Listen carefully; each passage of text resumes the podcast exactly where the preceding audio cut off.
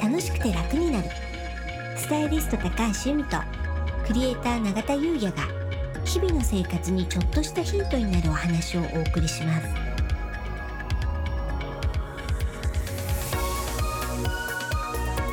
こんにちはクリエイターの永田優也です。こんにちはスタイリストの高橋由美です。楽しくて楽になる。はい。本日のテーマはうん。2022年振り返りとなります。はい永田さんもうこんな年末です。ね。うん。うん。早い。早いですね。ね。早かった。2022年。ね。いい年でしたよね、いい年でしたか？ね、あうん。私はとてもいい年でした、うん。うん。私もねいろいろあったんですけど結果とってもいい年だったなと今思ってます。どんなエピソードがあります？まあ今年は本当いろいろありましたね。まあ今年もですけどいろいろあって、うんまず出だしはたのくんらくちゃん。はい。開運ツインズ。ね。うん。のリリース。はい。ポッドキャスト2周年。2周年記念で、たのくんらくちゃんのリリースをうん。しまして、うん。でこの「たのくんらくちゃんやろうかなって思ったのが、はい。それこそ2022年1月うん。1日か2日かな、うん。僕あのー森ビルでやってたうん。サンリオ展に行ってきたんですよ。うん。まあ、サンリオのキャラクターって一つ一つすごくこうストーリーがあって、うんまあ、大人も楽しめる、はい。まあ、そんなサンリオ展だったんですね。うんうん。でこれを見てあ僕たちのやってる、まあ、このポッドキャスト活動ってストーリーもあるじゃないですか。うん。で「キキララ」見たらうん。なんとなくこうツインズ的なうん。あいけるんじゃないかなと思って、うん。なんかイメージが湧いたんですよね。うん。それで由美さんにね、うん。メッセージしうてん「やりませんか?」と。うん。で以前からお世話になってるね、うん。大沢さんにイラストの依頼をして、うんで2月にはい。2周年記念というところでうん。リリースが決まりましたよね。うんうん。永田さん公開で田野くん楽ちゃんがキキララのパクリということを皆さんに、あはいオマージュオマージュです。はい。やっぱりねこう双子キャラって言ったらね、うん。キララちゃん可愛いじゃないですか。やっぱりね。ね可愛い、うん。なのでねたのくんらくちゃんもねはい。追いつけ追い越せでうん。なんか人気者にねうん。なってもらえたら嬉しいなと思ってます。ね。夢は大きく。ね、はい。まあでもイラストのテイストはねキキララっていうかねちょっとターボーですけどね そうですね。そっち寄りですよね。よりですけどね。まあでも可愛いですよね、うん、でもね、永田さんあのすごくねあの似てるっていうことで一部ではね永田さん田野くんって呼ばれてますもんね。そうなんです。それも嬉しいですようね、ん、ただもう髪型違いますけどね。そうなんですよね。あれ前のね。前のね、うん。長くてパーマかけてた時のね、はい。写真をベースにしてるので。そうなんですよね、はい。うんうん。はい、そんなこともありましたね。はい。まあ、他にもありますけれども、うん。まあ、僕だけ話してもあれなので、由美さんは？はい。なんか私もいろいろあるんですけどまあ今年を象徴する出来事っていうと免停。うん、はい。免停になりましてね私。うねん、あのもう365日車を使って生活してるので車がない生活というのがもう私にとってはもうすごくダメージで、え、うん、もう最初はねちょっともうドヨーンとしてうん、朝起きるとああれは夢じゃなかったのかっていうのがね数日続いたんですけど、ただね結果あの私も常日頃運動不足を、まあ、自分でも感じてますし、はい。周りからも指摘されていて、うん。でもね歩こうとしなかったんですね、運動もしなかったし、はでもまあもうメンテになったから、うん。もう歩くしかないわけですよ、うん、そうするとあの車に乗っていると気づけないことっていうのがたくさんあってありますよね。うんうん、こんなとこにこんなお店があるんだってこともありますし、あとね歩いてると軽い瞑想状態になるんですよね。あ、なりますよね。うんまあ、メデディテーションの方ですね。なんでなんかねこうはって気づくと駅に着いてたりして、うん、そうするとなんかねすごくねすっきりしてるんですよね。いいですね。うん。っていうこともあれば逆にねちょっと考え事してああでもないこうでもないって言ってるうちにあこうしたらいいかなみたいなことがね、うん。こうパッとひらめいたりとか。うん、これはね車を使ってた時にはこう体験できなかったことなのですごい良かったと思いますね。ですよね、うん。やっぱ体動かすってね、うん。やっぱ基本ですからね。うん。うん。でまあね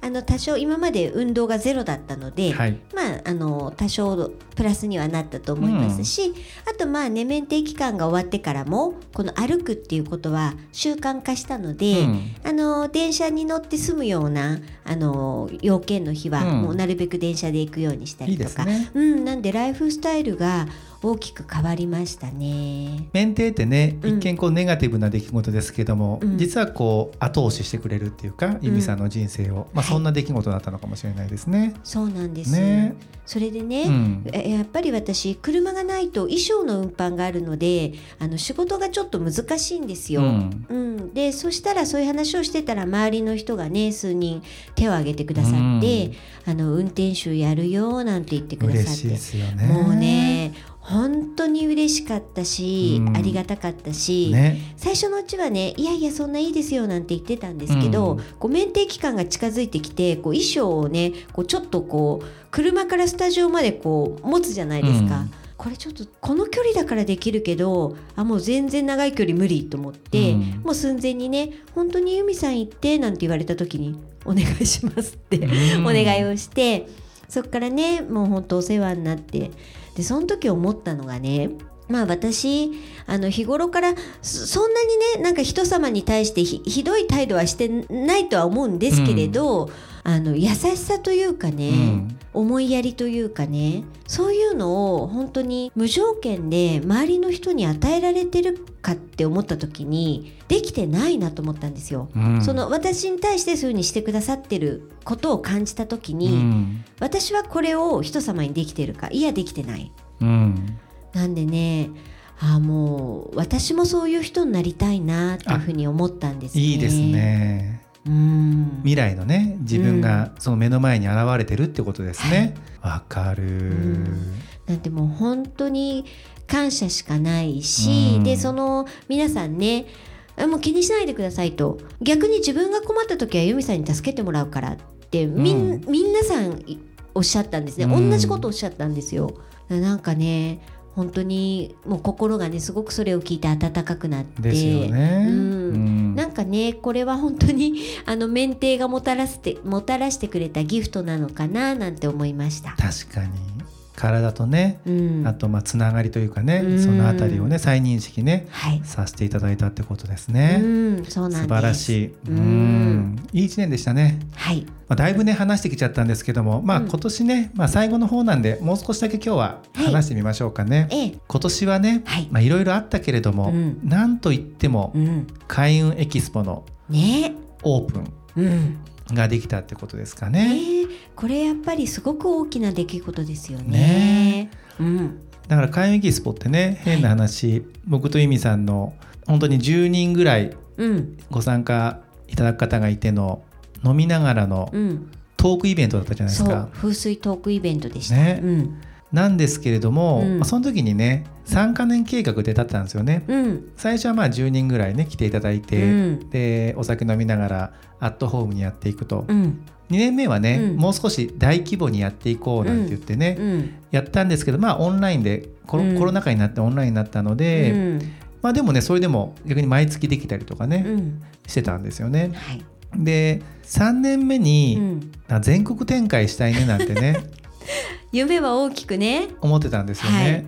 したらもちろんトークイベントという形はなくしたんですけれども、うん。開運エキスポがねこうオンラインマルシェとしてはい、それこそ全国からうん、お客様が入っていただいて、で全国のうん、メンバーとうん。共にね、こう一緒に運営していけてるっていうね、うん、で100人ぐらいね毎回来てくれるじゃないですか、はい、まあそんなイベントにね、うん、なっていったっていうのがね、うん。非常に大きいのかなと。ね、だからあのあの時何の気なしにあの語った3カ年計画が、うん。その通りに、まあ、その通りとまではちょっといかずともあのニアイコールでね。そうなんです。うん。やっぱねこううん。全国の皆さんに、まあ、運気のね、うん。お話を届けたいっていう、うん。その動線の流れじゃないですか,、うん。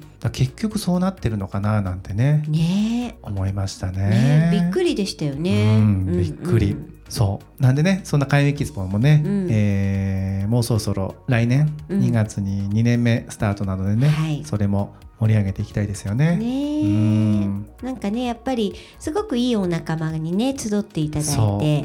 メンバーがいい、うん、ねね。だからそれがねもちろんあの来ていただくお客様に喜んでもらうのはもう大前提なんですけどまずはねそこにいるメンバーがあのこの開運エキスポに参加参加してよかったなーってね、うん。思えるようなコミュニティにしたいなっていうのがねですよね、うんせっかくねよね。参加いただいてますからね、うん。盛り上げていきましょう。はい。じゃあねあの永田さん個人としてはどうです、あ僕ですか、うん。まあ、僕としてはまあ仕事はね、まあ、引き続きなんですけれどうも、ん。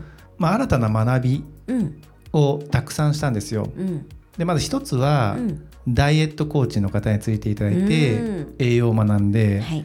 そしてまあイミさんのね体を動かすじゃないですけど私もあのニュートレのコーチの方にご相談して、体をうん動かすことを教えてもらってるんですね。うん、3ヶ月で1 0キロ痩せましたね。痩せましたしね。うん、そうだからまあそこら辺で教えてもらう体のことを教えてもらうっていうことを、まあ、今もやってますけれども、うん。学んだことができたのは良かったのと、うんあと別で4月ぐらいですかねから、泉谷先生っていう「普通がいいという病」っていう、うん。まあ、書籍があるんですけども、うん。まあ、それを書いた精神科のドクターの講座にはい、通ったんですよ。うんでつまりその時に心のことを、うん。まあ、再度学ばせてもらって、うん。えーすごくこうあ自分の中でこう、うん。哲学的なこともねはい。学ぶので、生きるとは何かとかね、うんまあ、そのあたりをこう深く考えさせられたんですね。うん。で最近も実はあのフラクタル心理学っていう、まあ、うん。うん心理学を学ばせていただいていて、うん。まあ、これは思考が現実化するうんつまり自分が見ているものは自分の思考が全て作り出してるみたいな、うん。まあ、そんな考え方なんですけども、まうん。あ、そういった学ぶとまた見え方も変わってくるですよね。うん。でそういった、まあ、体も調子よくなって、まあ、心もねいろいろ学んでいくとまあいろいろ見えてくるわけなんですよ。うん。でこの間あのうちの共同代表とも話したんですけども、うん。まあ、この10年うん。みたいな話があると思うんですね。はいでそしたら最近それこそ10年前ぐらいに出会った、まあ、共同代表のもともとの後輩なんですけども、うん。その方が上場したり。でこの間テレビ見てたら、まあ、10年前より、まあ、7年8年前なんですけども、うん。に僕はもうデザイナーとして独立していた時ぐらいに、うん。デジタルハリウッド大学の学生として作品を出して、まあ、CG の学会があるんですけども、うん。そこに取り上げられたドクターであり CG デザイナーの方がいるんですけども、えー。その方がテレビで取り上げられたんですよ。うん。で、まあ、10年前を見た時に、まあ、うん。もちろん同じ立ち位置スタート位置ではなかったんですけれども、うん。まあ変な話手が届かないうん。ところにはいない皆さんだったと思うんですね。うん。なんとなく横を振り向けばいるみたいな。うん。なんですけどもこの10年考えた時にかなりこう先に行かれたなっていうイメージがあるんです。でこれを考えた時うにん。こう10年ってうん。非常に長い。うん。10年っていろいろできるんですよ。うん。10年あったら人間がらりと変わられるんですね。うん。で僕それこそ今度寿ワークスが10年うん。経つんですよ、うん。10周年。だから11年目スタートなんですけども、うん。じゃあ10年前の今とうん。今の僕たち。うん。もちろん成長はしてます。うん。個人的には、うん。でも会社としての成長はあったのかっていうとまあ盛り上がった時期もあったんですけども、うん。まあ、下がった時期もあるので、うん。まあ、結局そこまで変わってないなみたいな、うん。まあ、そんな感想を持ってるんですね。うん。だからまあ2022年どうでしたかって話なんですけども、まあ、このうん2022年にまあいろいろな学びとかがあって、うん。なんかこういろいろな気づきがあって、うん。そうなった時に10年前うんそして10年後の今うん。非常にまあ反省もありうん。プラスあと10年後に対する希望の光もあるわけなんですうよ。ん。10年あったら何でもできるみたいな。でもじゃあこの10年、うん。何がその差ができた原因なのかなってのも気づいたんですよ。うん。何ですか？でそれが思うん。考が現実化するっていうことにヒントが実はあって、うん前由美さんにもちょっとお話ししたんですけども、はい。読みが当たるとかうん。ってありません？はいありますあります。ありますよね、うん。でもそれって当たり前で、うん。読みをするじゃないですか、うん。そうしたらそっちに対して圧倒的な思考量を使うんですよ。うん。わーっつって。うん。そうするとそれが現実化になるのは当たり前なんですよ。うん。うんでそれで読みが当たったとかやっぱり俺できるなとか、うん。まあ、そんな時ってありませんか、うん。ありますね。うん。なんですけどそれってやっぱり当たり前ででもちろんそれでもいいんですけれどもそれを連続してやっちゃってると結局その場その場の瞬発力で問題が起きたら、えーそこに対して思考の量を増やしていって問題解決していく。うん。で何か、えー仕事の案件来たらその仕事を解決するためにその思考量を増やして解決していく。その場その場の瞬発力なんですね、うん。なので実は、まあ、その瞬発力も必要なんですけども、うん。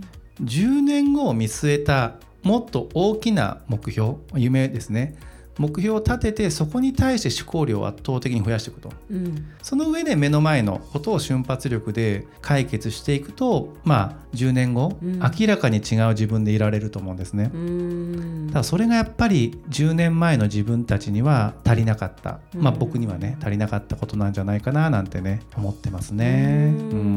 でもなんか年末にすごくいい気づきですね。いや本当にいい気づきができて、うん。うんやっぱりこう10年うんっていうところの重みうん。だからその10年後っていうところをねこう目指して何かこう今から動いていかないとななんてね、うん。思いますうね。うん。ん何でもできる、うん。何でもできる。と思いますね10年経てば、うんあ10年というね時間を使えば。うん。うん。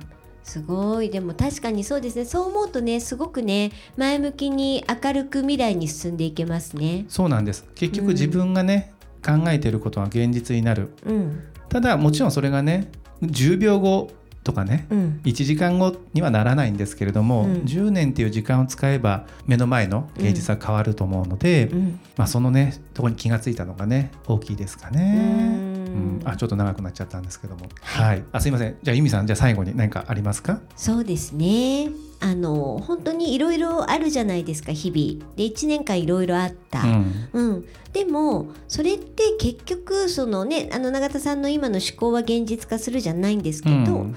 まあ自分がどう思うかなんですよね。うん。だからその例えばネガティブなことがあってもまあこれが何年か後には絶対プラスに転じるなみたいなことってあるじゃないですか、うん。まあいい勉強になったじゃないですけど、だからねそのオセロの白をねこう黒に変えていける逆。オセロの黒を白に変えていけるっていうのは自分次第だと思うのでね、でよくねあのー過去は変えられない。未来は作れるみたいなことを言いますけど、うん。でも過去は変えられるうん。っていう話もあって。あ僕もそう思います。うん。うん自分がねその過去をどういうふうに思うかなんでね、だからまあその時はああと思っても、まあ後々ああれがあったから今がある。っていうようなねそういうふうにまあ黒を白にしていけるようなそんなふうにねあの進んでいけたらいいななんて改めて思いますね。ですようね。ん。うん。いやーでもしかし2022年ね、うん。終わってしまいますけどうん。いい年でしたね。いい年でしたね。ね来年ねますますいい年になるように、はい。うん、していきたいですね。ですね。これね聞いていただいている方で気がついていただいている方もいると思うんですけどもはい、今回ねうん、199回なんですよね。そうなんですよ。でちょうど今年最後のリリース予定うん、12月ね、うん。30日がうん、今年最後で、はい、しかも2022年最後にねうん、200回をおお送りできるっていううね、ん、このタイミング、うん。まあ、休んでたんでね コントロールしてるんじゃないかって言われたらそれもなんですけども。いやいや、でもたまたまね。本当たまたまですよね。うん、あのーなのでねうん、そこでも何かうん、新しい、はい、あのーことを発表できたらなと思います。あ、はい、1周年の時にはい、初めてなんかクラブハウスがちょうど流行ってたので クラブハウスで収公録。公開収録をね、はい。うん。やりましたよね。で100回でうん。音楽変えて、2周年で「たのくん楽ちゃん」リリース、うん。で200回もねやっぱり何が起こるんですか？ねなんかやりましょう。ん。う、まあ、準備はしてるんですけどね。これをねちょっとお待ちいただければと思います。はい、それでは本日は以上となります。はい、本日もお聞きいただきありがとうございました。よろしければ登録をして引き続き聞いていただけたら嬉しいです。また、楽しくて楽になるオンラインサロンの詳細を概要欄に貼っておきますのでご興味ある方はこちらもお目通ししていただけたら嬉しいです楽しくて楽になるスタイリスト高橋由美とクレーター永田優也がお送りしました。